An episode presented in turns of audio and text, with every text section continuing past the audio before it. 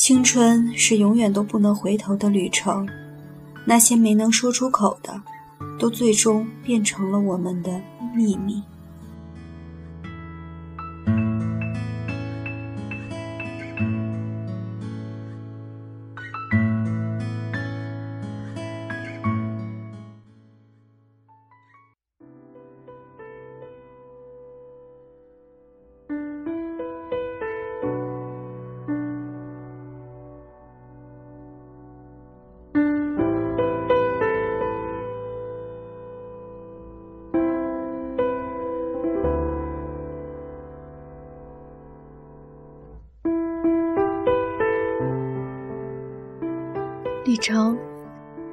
你一定从没想过，很久以后的今天，穿着手术服站在手术台上的那个人会是我。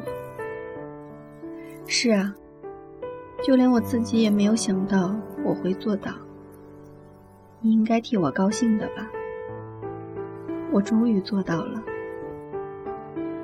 不会再看见血就两眼一黑了。昨天，我去试穿了婚纱。从未知名的眼睛里看到的惊讶，让我相信了，自己是真的很美吧。我高兴的让旁边的人给我们照了相。可是坐在更衣室的长椅上的时候，我看着镜中穿着白色婚纱的自己。就突然觉得心里空空的，直到收货的小姐递来了纸巾，我才发现，自己居然不知不觉的就流眼泪了。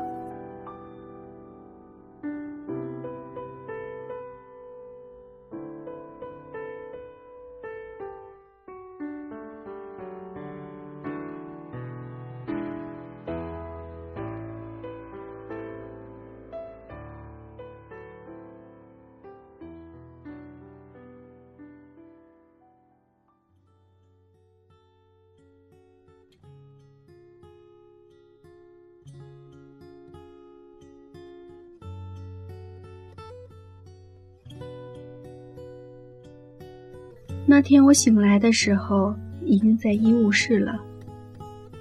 你就坐在我旁边的椅子上，胳膊上的伤口被纱布覆盖着，不知道严不严重。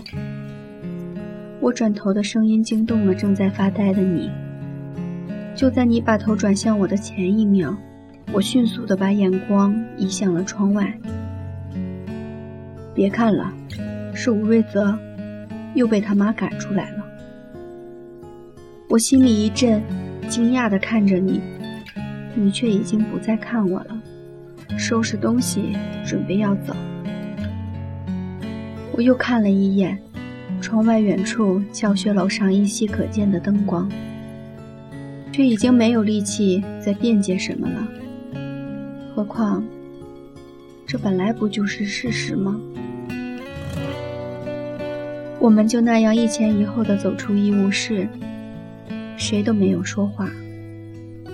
天上有点点繁星，却没有月亮。吴瑞泽站在学校门口等我们，一见到我就忙着问这问那。吴瑞泽该算是我最好的男性朋友了吧？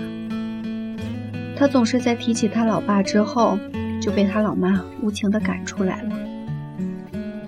那天我们一起去吃了云吞面，你一直兴致不高，我倒是有一种大难不死的感觉，还抢了吴瑞泽的。回到家，我依然还在想，在楼下的时候，你轻轻地附在我耳边那句对不起，轻的。我都在怀疑，是不是幻觉。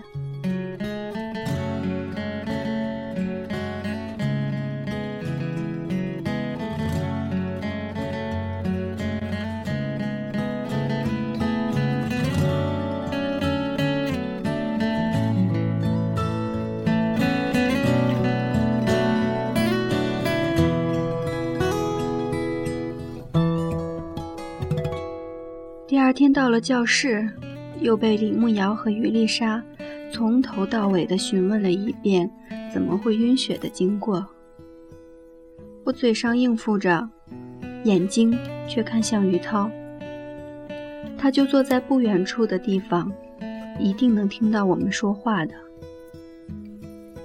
但是他却拿着一本书专心地看着，丝毫没有被我们影响，而我也就再也没有了讲下去的想法。校庆期间，我们班负责设计黑板报的事就交给了于涛，他是主动请缨的。放学的时候，我刻意绕到那块黑板下面看了看，上面画的小动物都惟妙惟肖。字也好看。于涛是突然出现的，他说我也可以试一试。我忙推辞说，我不会写那样的美术字。他就呵呵地笑了，那笑容就好像清晨的阳光，洒遍了我的全身。他说这有什么难呢？他可以教我。我惊讶的不知该怎么回答，他就笑着拿起一小截粉笔。告诉我应该在写到哪的时候稍微有一点弧度，而我居然鬼使神差的跟着他也写了起来。就在他告诉我哪里写的不对的时候，他的手不经意间的碰到了我的手，我一抖，粉笔掉在地上，摔成了两段。脑子里出现了李慕瑶写情书的样子，惊慌中，我只说是要去补习班，便匆忙的离开了。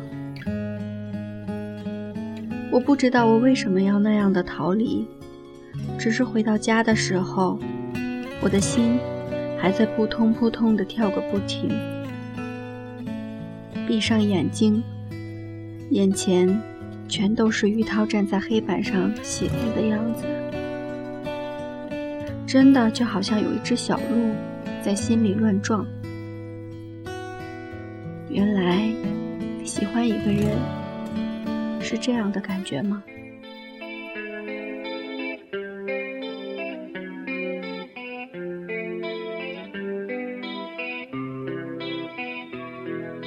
总在闭上双眼之后，才能看见你。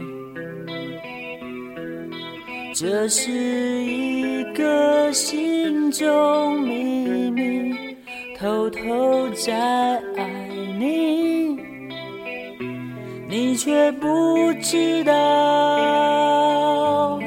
有人在想你，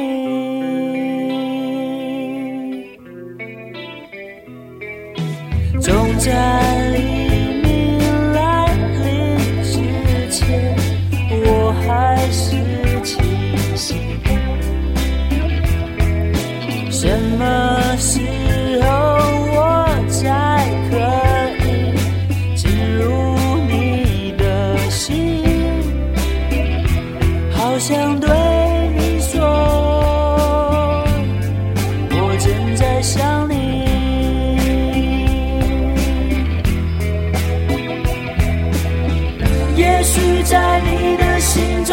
早就已经有人进去，或许你不。曾接受真正的爱，真诚的心，遗忘吧过去的事，不要再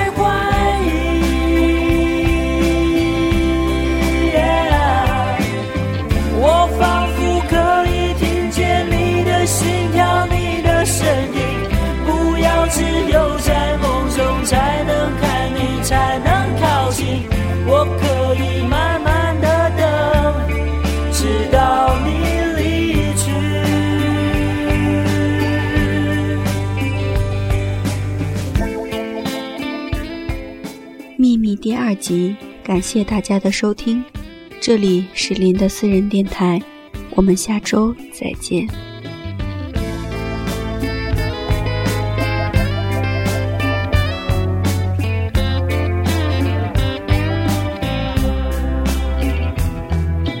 总在黎明来临之前，我还是。